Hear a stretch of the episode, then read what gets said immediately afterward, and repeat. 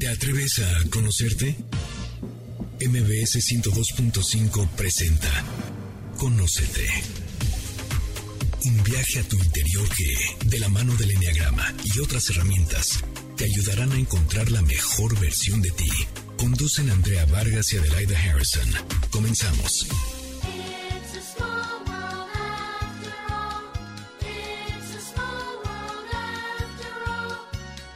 Buenas tardes, esto es Conócete y nosotras somos Adelaida Harrison y Andrea Vargas.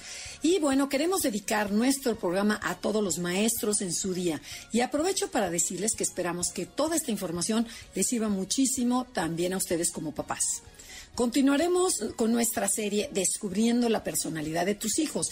Ya hablamos en los dos programas anteriores sobre la primera parte, la segunda hablamos de la personalidad 1, 2 y 3, 4, 5 y 6 y ahora vamos con la tercera parte. Y hablaremos sobre cómo se forma la personalidad de los niños para entender mejor a nuestros hijos y poder sacar su mayor potencial, su mejor personalidad. Todo ello, por supuesto, que desde el Enneagrama, esta poderosa herramienta de autoconocimiento que nos permite entendernos y entender a las personas que nos rodean. ¿Qué te parece, Ade, que nos digas qué es el Enneagrama para aquellos que nos sintonizan por primera vez? Pues sí, encantada. El Enneagrama es como un mapa que nos describe nueve maneras de ver la vida. Nos dice cuáles son nuestras creencias más profundas, nuestros miedos más grandes, describe patrones automáticos de conducta. En fin, nos ayuda a darnos cuenta de quiénes somos y por qué actuamos así. Así que te invitamos a quedarte con nosotros y a escuchar los podcasts de la serie en cualquier plataforma digital que puede ser Spotify, Himalaya, iHeartRadio, Apple Music y por supuesto en MBS Radio. Todo lo que les vamos a compartir es resultado de muchos años de trabajo, de estudio, como también de trabajo como maestras, como consultoras en empresas y dando coaching a muchas personas. Eh, así que, ¿qué te parece que empecemos? Tú querías compartirnos algo acerca de la educación, la importancia que es la educación. Así es, Andrea. Fíjate que eh, estudié una maestría en neurociencias, aprendizaje y educación y me pasé dos años escuchando que hay diferentes inteligencias, que a cada niño debes presentarle la manera de manera diferente la información, porque cada uno aprende de manera distinta. En fin, me imaginaba los maestros acabando como payasos de circo, haciendo circo, maroma y teatro para que los niños pongan atención. Pero el elemento más importante desde la neurociencia para que el cerebro humano se interese en la información que les vas a presentar es qué tan útil sienten que es para supervivencia. Entonces, el cerebro está diseñado para aprender lo que le va a ser útil para sobrevivir. Exactamente, ese es el primer filtro que usamos al poner atención. Por eso el enneagrama es tan útil, porque nos dice cómo tenemos que hablar para que la persona que esté enfrente de nosotros nos pueda escuchar y nos pueda entender. Así que conocer el estilo de personalidad de nuestros hijos o de nuestros alumnos nos ayudará a darnos una pista acerca de cómo hablarles, cómo dirigirnos para que nos escuchen y, por supuesto, que nos hagan caso, que es donde los papás y los maestros nos, nos frustramos. Así es. Y bueno, otra cosa interesante es la definición de educación que hoy que es Día del Maestro quisiera resaltar. Educar viene del latín educere, que quiere decir sacar.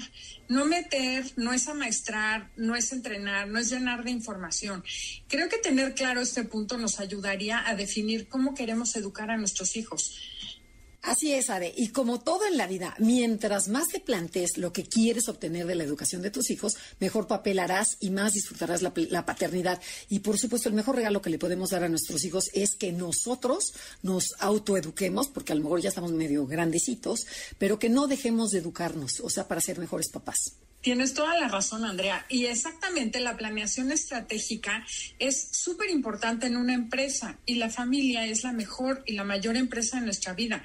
Así es que podemos empezar a planear de manera estratégica la educación de nuestros hijos. Y como bien dices tú, también tenemos que empezar por nosotros, porque nuestros papás, ¿te acuerdas que no nos dejaban escoger la ropa que íbamos a usar, ni la hora a la que ibas a comer? Tenías que comerte todo lo que te servían y exactamente la cantidad que tu mamá decidía que debías comer. En pocas palabras, no nos enseñaron a tomar decisiones. Bueno, ¿y qué tal la obediencia? Nos controlaban solo con la mirada. Y hay de ti que no obedecieras en el acto. Si tu mamá te decía, dale un beso a, la abuela o a la fulanita, tenías que hacerlo. Tu mamá te decía, te lo comes todo y te lo comías o, lo escondías, ¿no? O sea, yo me acuerdo que lo metía en una servilleta y después lo tiraba, ¿no?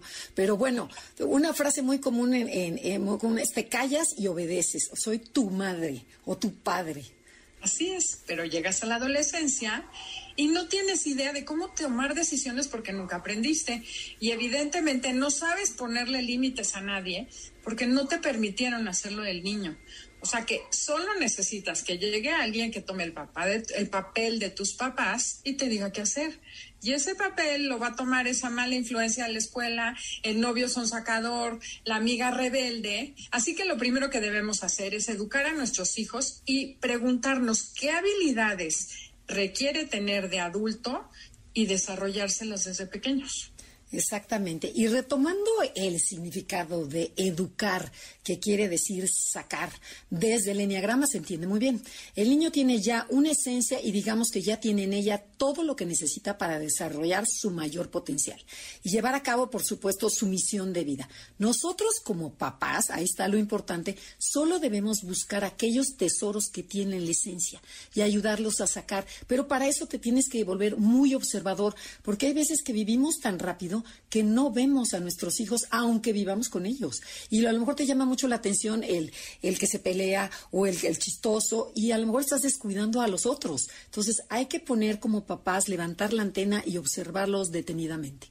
Así es, y además el simple hecho de empezar a ver las cualidades que sí tienen nuestros hijos, en vez de estar poniendo atención en lo que no puede hacer, va a cambiar mucho nuestra relación y nuestra vida. O sea, es decir, tenemos que ver a nuestros hijos como un regalo, abrir esa envoltura y sacar el regalo que ya traen consigo.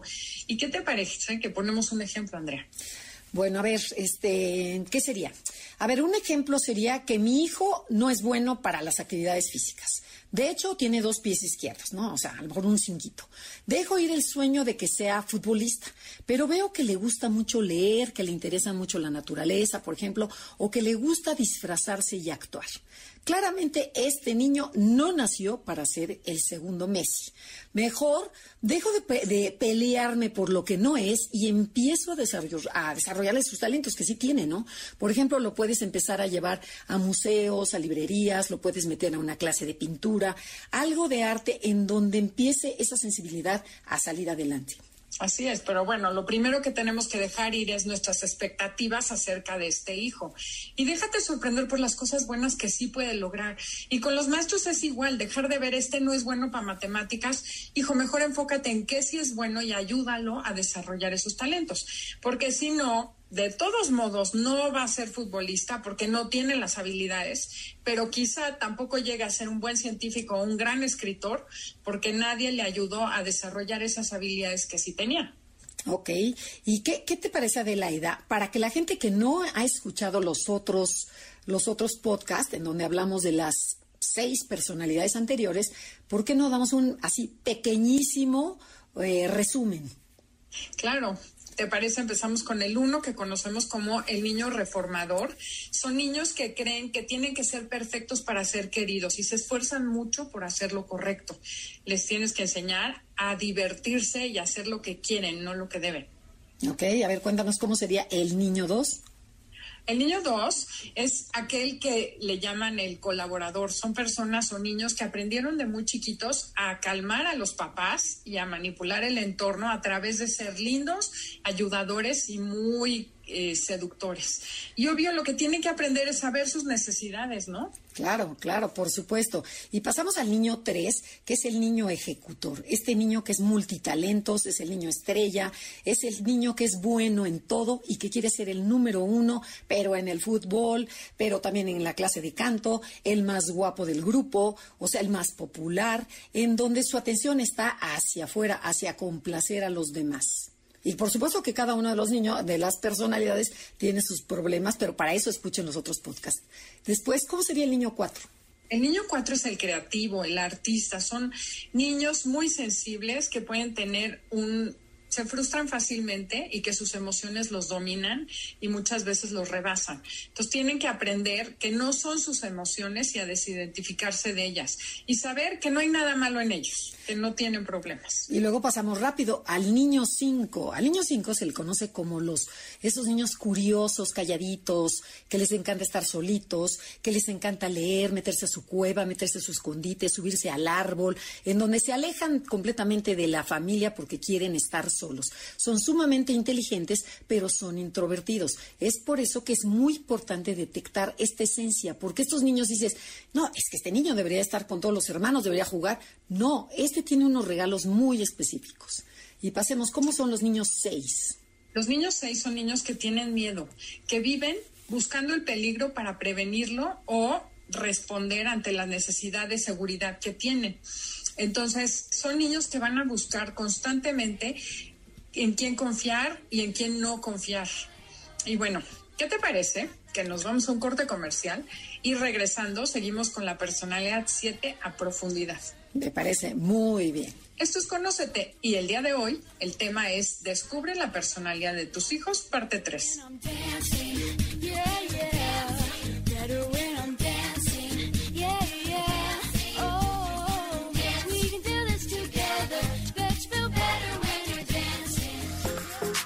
Esperamos tus comentarios en Facebook.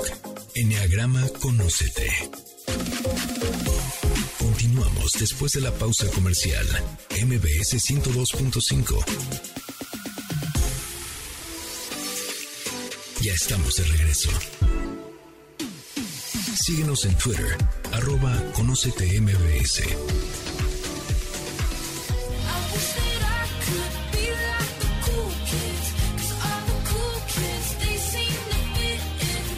regresamos, esto es Conócete y nosotros somos Adelaida Harrison y Andrea Vargas y estamos hablando cómo descubrir la personalidad de tus hijos y en programas anteriores vimos las seis personalidades anteriores y hoy vamos a ver la personalidad siete. Que, a ver Adelaida, cuéntanos cómo se le conoce, cómo sería un niño siete para que la gente que nos está escuchando pueda detectar si hay un sietecito en su casa. Bueno, la persona 7 es conocida como el optimista o el animador. Obviamente son niños con mucha energía, muy ocurrentes, tienen una mente muy rápida y siempre están soñando o planeando alguna aventura o alguna travesura. Por lo general son muy relajados, se despiertan y se duermen contentos, llenos de planes que al final del día muchas veces no terminan, pero siempre están con una actitud alegre, con una sonrisa contagiosa, les encanta contar anécdotas, historias y chistes y con frecuencia pueden llegar a ser el payaso de la fiesta, aunque no todos los niños siete son payasos, ¿eh? Pero, pero en, yo, pero en, pero de chiquitos yo creo que sí, ¿no? O sea, a lo mejor de grandes ya vas madurando o no. Okay. No, Alexis, mi hija, de hecho yo nunca supe, o sea, me costaba porque decía, no es payasa, no es bromista. Okay. Entonces ella no es así, es mucho okay. más Hay un hay un siete que es más tímido, más introvertido. Sí, Okay. pero soñadora, claro que es. O sea, eh, acuérdense que tiene que tener el 70% de las características para saber si mi hijo es, un, es cierta personalidad. Bueno, estos niños siete tienen mucha curiosidad por aprender cosas nuevas, son niños idealistas y aventureros, con muchísima imaginación. Por lo general tienen muchos amigos de todo tipo, y, o sea, se llevan con todo mundo y usan con los adultos, por supuesto que su encanto y su seducción para conseguir hacer lo que quieran, ya, llámese permiso, llámese travesura, lo que sea, el niño siete siempre te derrite. Porque cuando algo se les mete en la cabeza, se vuelven insistentes y tercos hasta que lo consiguen. Yo, tu, yo tenía un hermano siete que, bueno, totalmente siete. Y algo interesante, les cuesta trabajo tomar decisiones. Te dicen sí, por impulso ante cualquier plan o idea que les propongas, por habladores, por quedar bien, y después les cae el 20.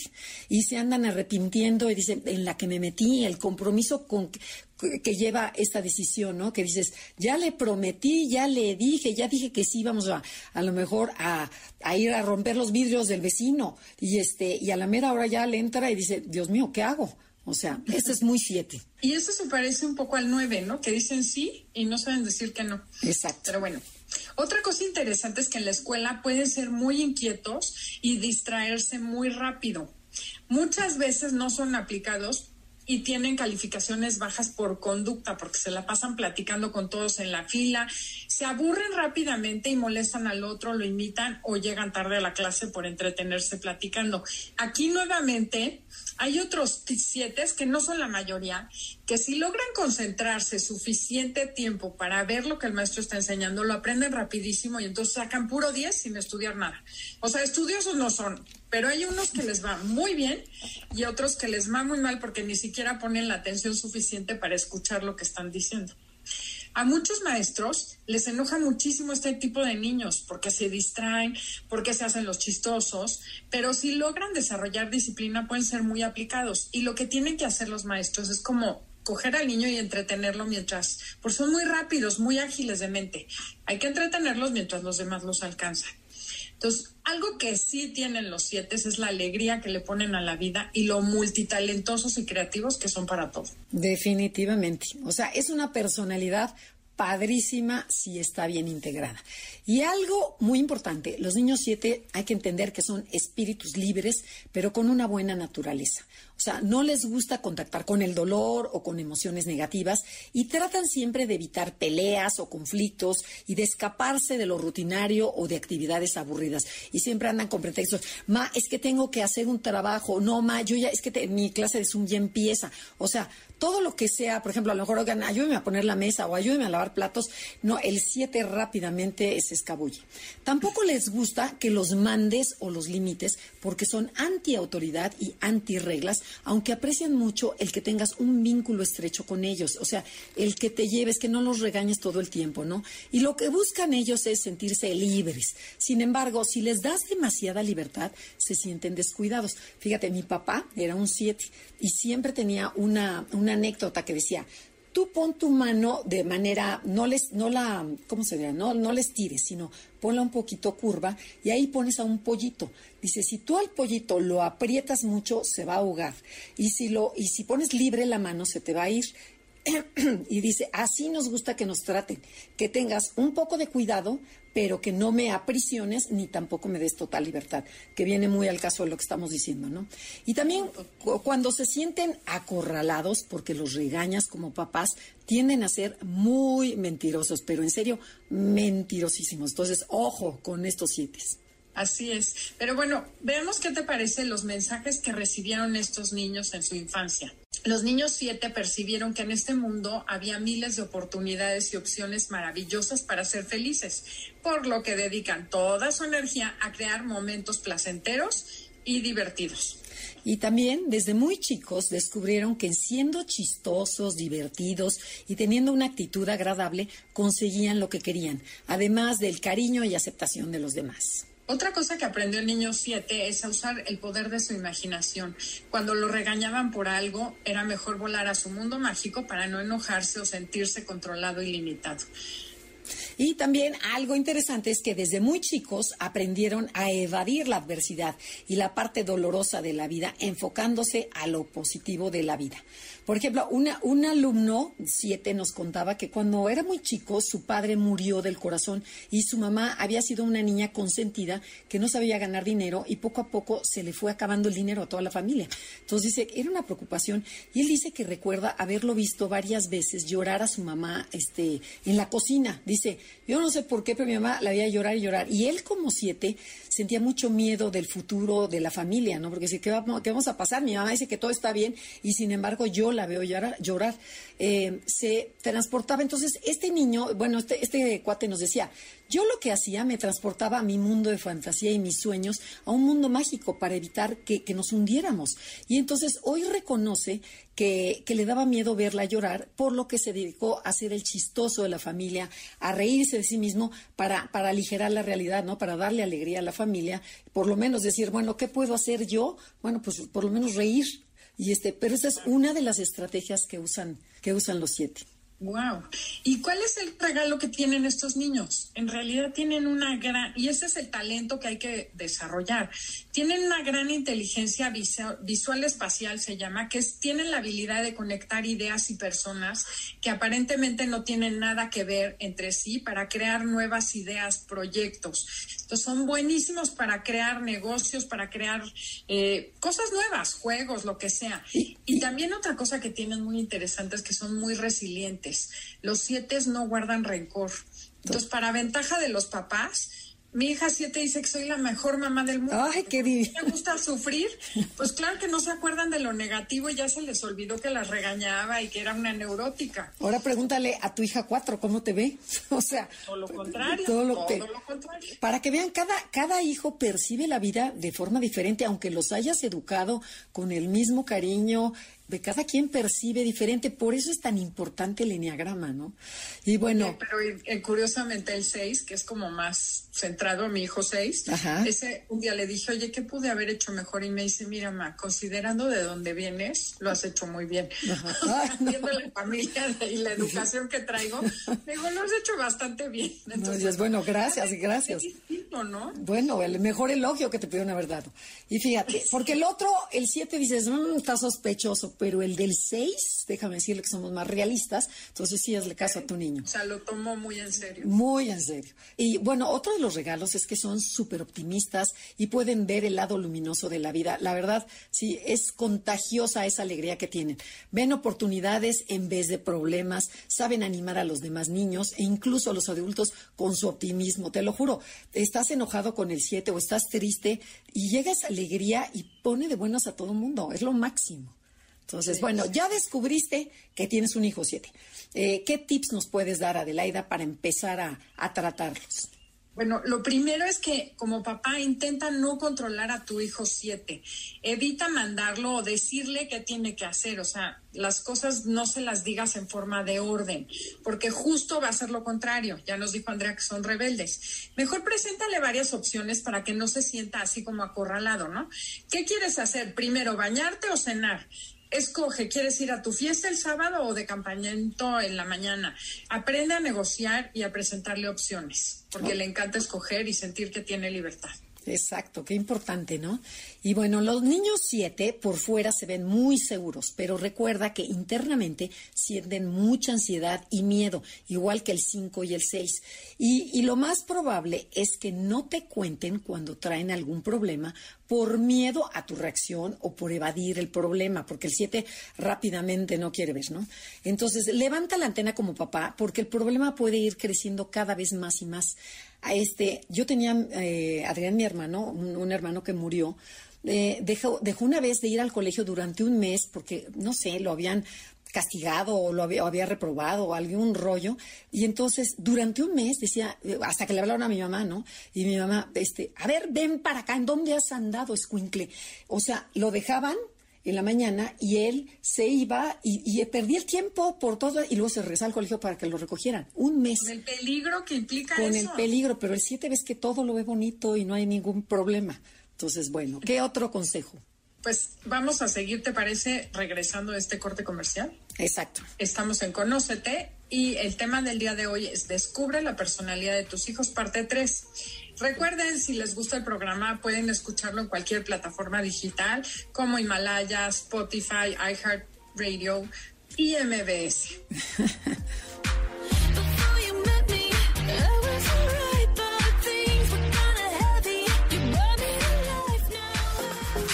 Esperamos tus comentarios en Facebook. Enneagrama Conócete. Continuamos después de la pausa comercial. MBS 102.5. Ya estamos de regreso. Síguenos en Twitter. Arroba MBS.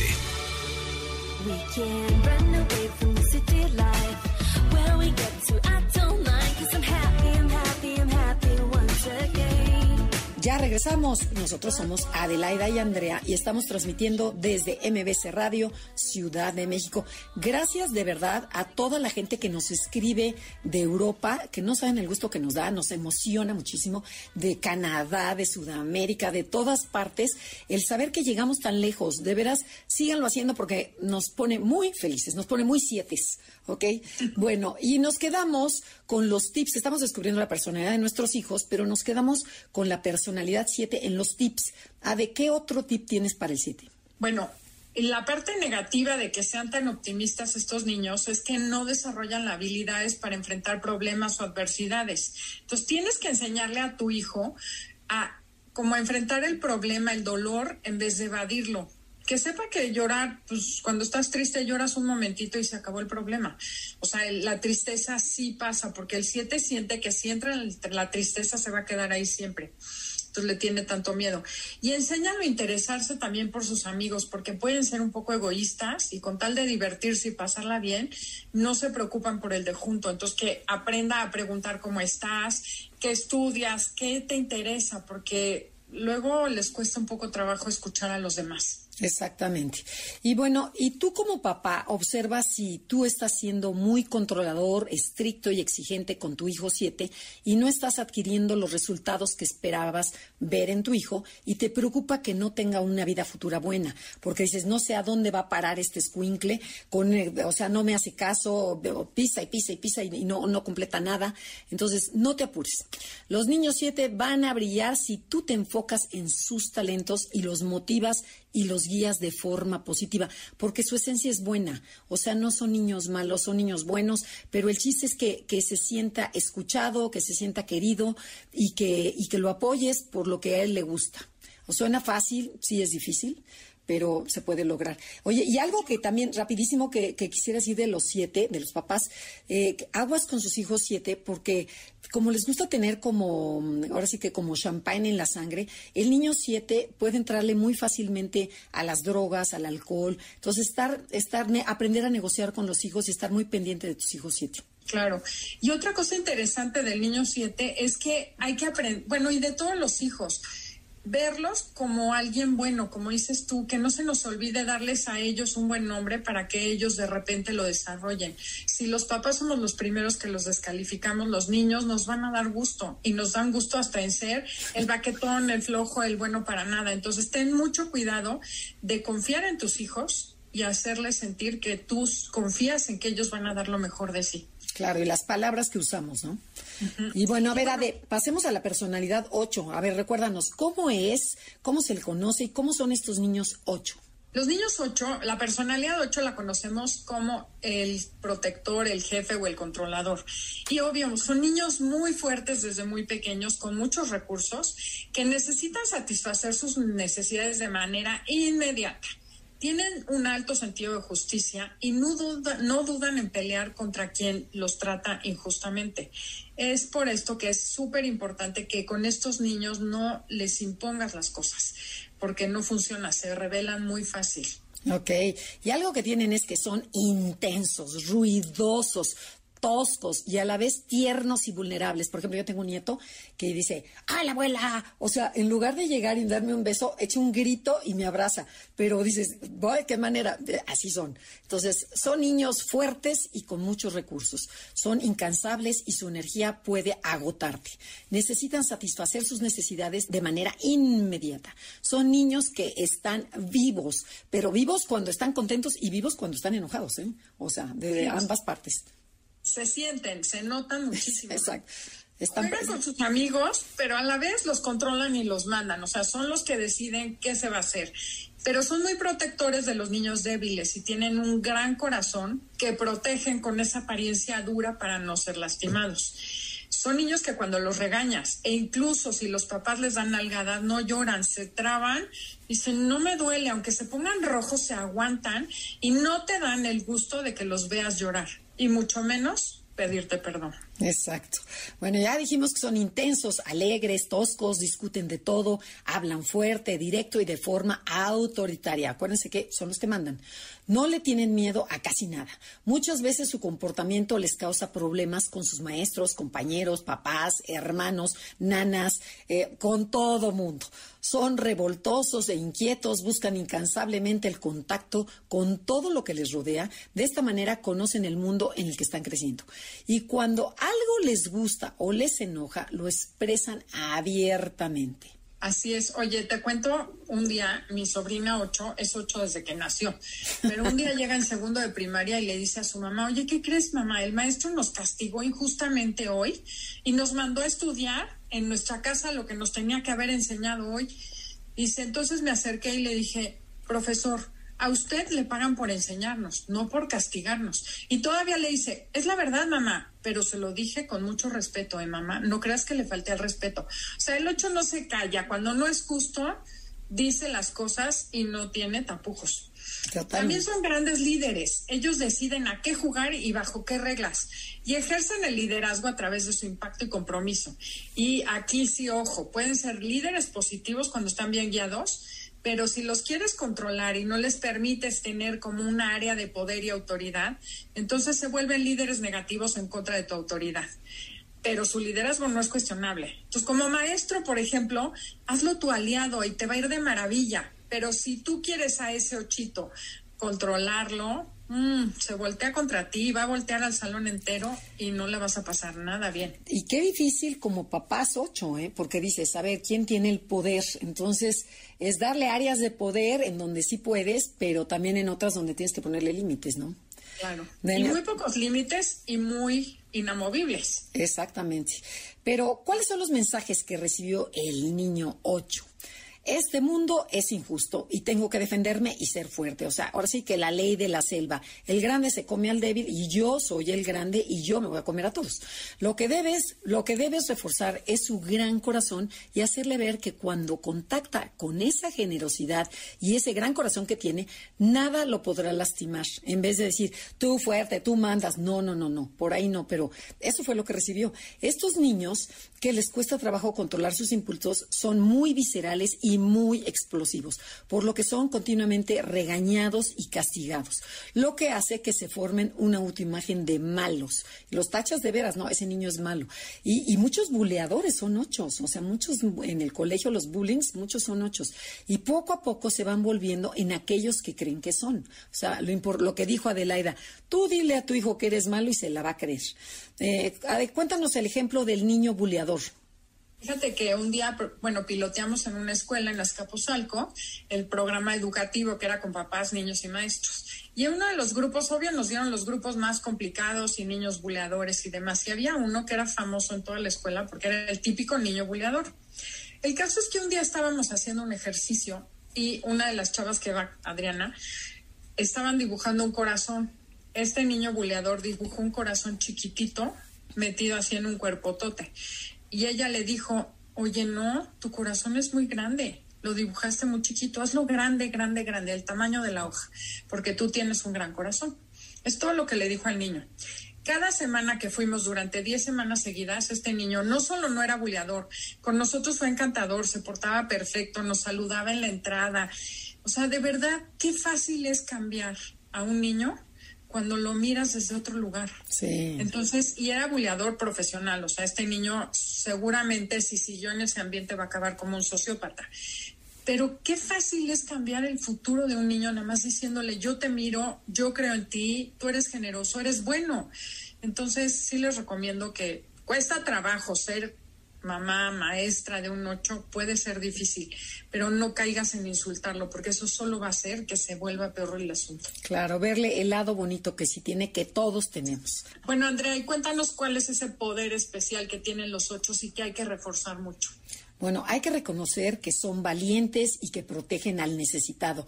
Tienen una lealtad impresionante hacia los amigos y si tú le dices, oye, porfa, pégale este, a este niño porque no sé qué, o sea, por supuesto como, como buen ocho y con el ego, o sea, se los va a moquetear a todos, pero por la amistad que tiene con, con su amigo, ¿no? Son excelentes líderes, pero debe aprender que los demás lo siguen por su grandeza de corazón y no por el miedo que, les, que le pueden tener, o sea, que infunde. Porque tú ves al 8 y es tal su energía que te asusta. Por ejemplo, te verás, yo tenía una persona que trabajaba aquí en la casa, había una, un, este, la niña tenía una hija y la niña tenía 11 años y mi nieto tenía dos años. La niña de 11 le tenía miedo al de dos años. O sea, dices, no puede ser de la energía del 8. Entonces, son grandes líderes y muy carismáticos. Y también tienen algo padrísimo, que no son mustios como otros niños que atacan, pegan y luego no lo reconocen. Ellos sí se responsabilizan de sus acciones y de los demás niños. Y esto hay que pues como decirles mucho, ¿no? Y fomentarles esta parte tan linda y generosa que tienen. Oye, pero y algo que tienen muchísimo los ocho es que tienen una alegría por vivir. O sea, tienen un entusiasmo, todo les causa entusiasmo. Vamos a ir a no sé qué, yes. O sea, todo es alegría. de veras, qué padre tener esa, o sea, energía vital. Esa energía vital, esa sería la palabra correcta.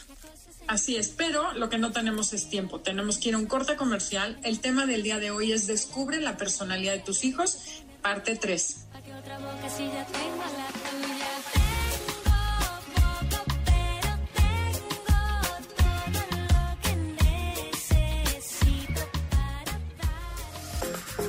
Esperamos tus comentarios en Facebook. Enneagrama Conócete. Continuamos después de la pausa comercial. MBS 102.5. Ya estamos de regreso. Síguenos en Twitter, arroba Conócete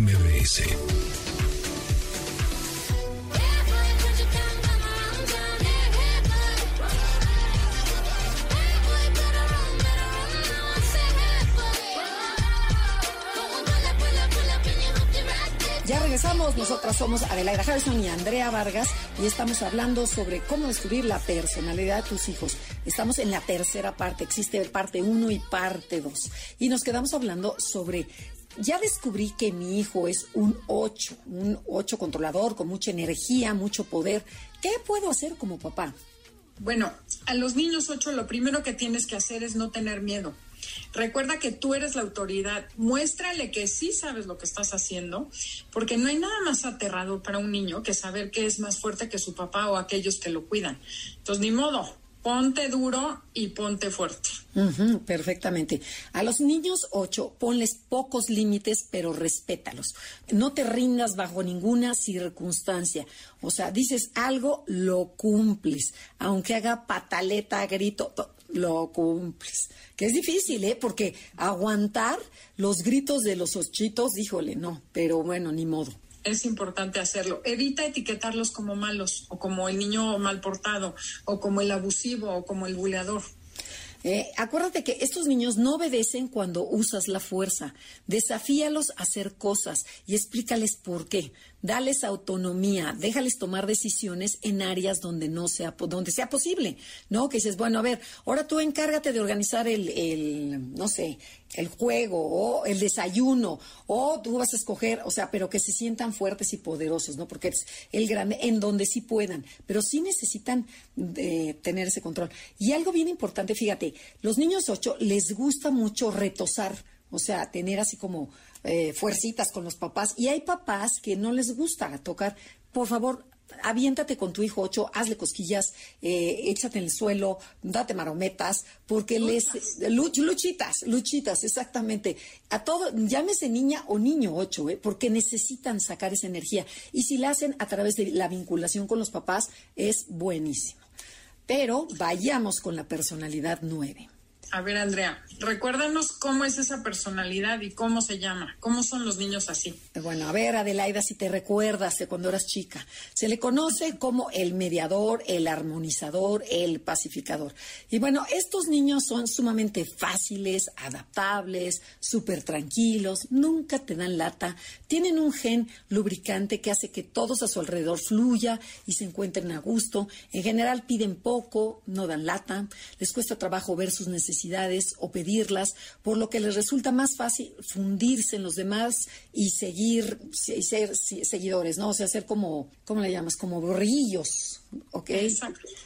En general, son bien intencionados, son gente linda y buscan conciliar todos los intereses a costa de quién? De ellos mismos. Son mucho más felices en ambientes armoniosos, donde no hay conflictos, donde el papá y la mamá no se pelean y pueden expresarse libremente sin juicio. O sea, donde puedo hablar, ahí ese es su terreno.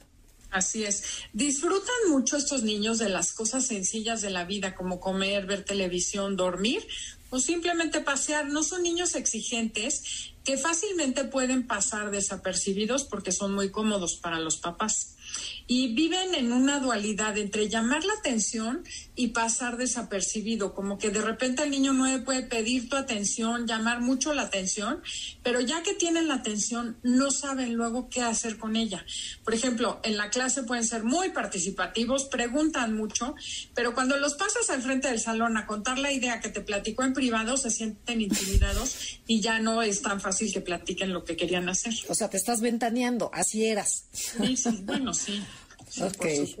Y fíjense, pueden ser muy distraídos y pierden mucho el tiempo procrastinan o posponen y hacen muchas cosas, pero no las que deben hacer. Por ejemplo, a lo mejor tienen que hacer la tarea y bueno, y se pierde el tiempo en sacarle lápiz al, sacarle punta al lápiz y después va por agua y luego, ma, es que se me olvidó lavarme las manos y va a lavarse las manos. Entonces, ya, niño, siéntate a hacer la tarea. Es muy típico, ¿no? Del 7, del 9.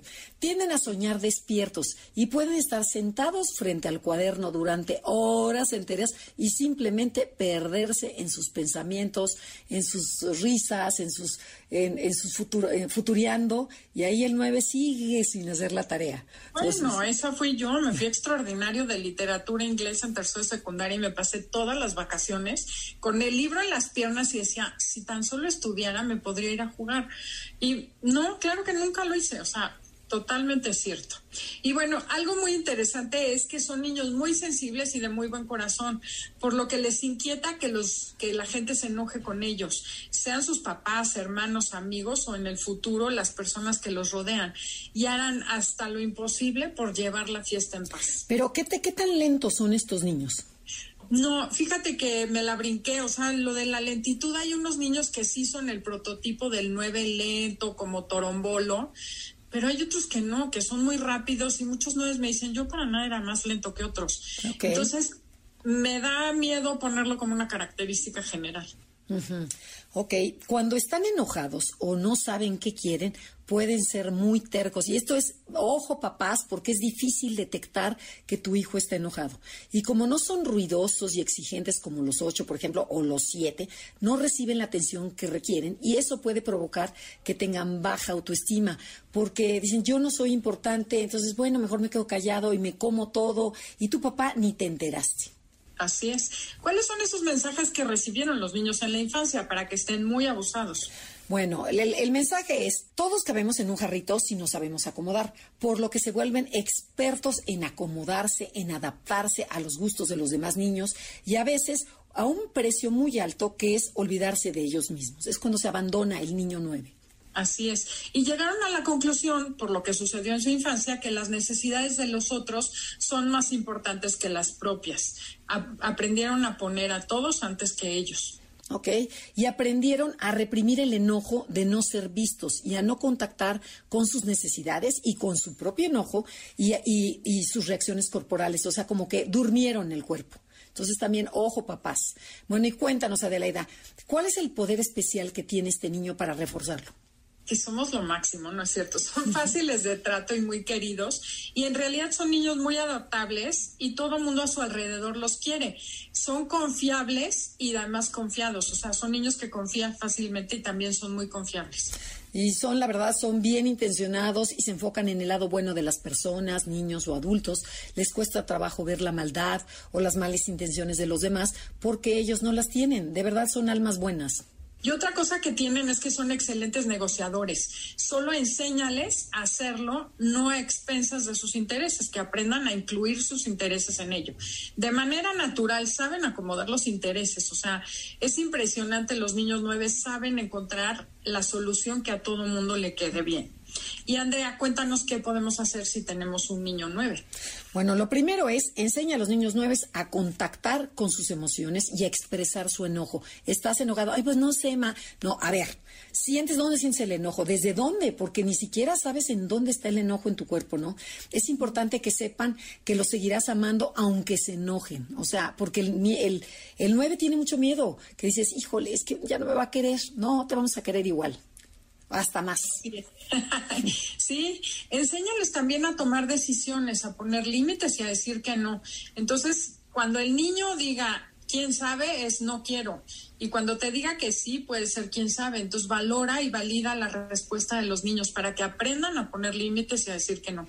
Si ya descubriste que tú tienes un hijo nueve, papá, levanta la antena y no lo ignores, porque otros hijos, porque otros hijos dan más problemas. Préstale especial atención al nueve para que se sienta escuchado y valorado, que él escoja a dónde ir el fin de semana, que él escoja qué canal ver de televisión, que él escoja su ropa, o sea, pero préstale mucha atención. Así es, dale un lugar, atención y que aprenda a trabajar esa parte. Y bueno, evita etiquetarlo como flojo. Recuerden que atrás de eso hay sensación de que no merecen suficiente o no merecen lo mismo que los demás. Entonces, trabajen la autoestima de sus hijos y con eso van a ver como el 9 cuando empieza a brillar y contacta su cuerpo, la vida cambia. Y fíjate, no tendrán problemas en la adolescencia. Y fíjate, algo de comentar sobre esta personalidad, como vemos que no dan lata y no hacen, o sea, son niños buenos, tendemos por supuesto que ignorarlos. Pero eh, no, luego, luego dicen, es la personalidad más difícil. ¿Por qué? Porque como ellos no saben ni qué quieren y como nosotros no los vimos, o sea, les cuesta muchísimo trabajo ser adultos eh, productivos. Entonces, como ven, terminamos aquí con los tips del 9 y nos encantaría de verdad que se vayan con la idea de que cada niño tiene un tesoro que vamos a descubrir y nuestra obligación como papás es encontrar todos esos talentos, todo ese potencial que nuestro niño ya trae y ayudarlos a tener herramientas para desarrollarlos y sacar la mejor versión de ellos cuando sean adultos. Ok, y si les gustó el programa, contáctenos en nuestras redes, arroba Enneagrama Conócete en Instagram o Facebook y compartan el podcast porque le puede servir a mucha gente que esa es realmente nuestra intención. Gracias Janine, gracias Felipe, gracias Beto por toda la producción y por hacer posible este programa y gracias a usted que nos escucha. Los dejamos con Concha León Portilla en Enlace 50 y el resto del día con la programación de MBC Radio 102.5. Hasta la próxima.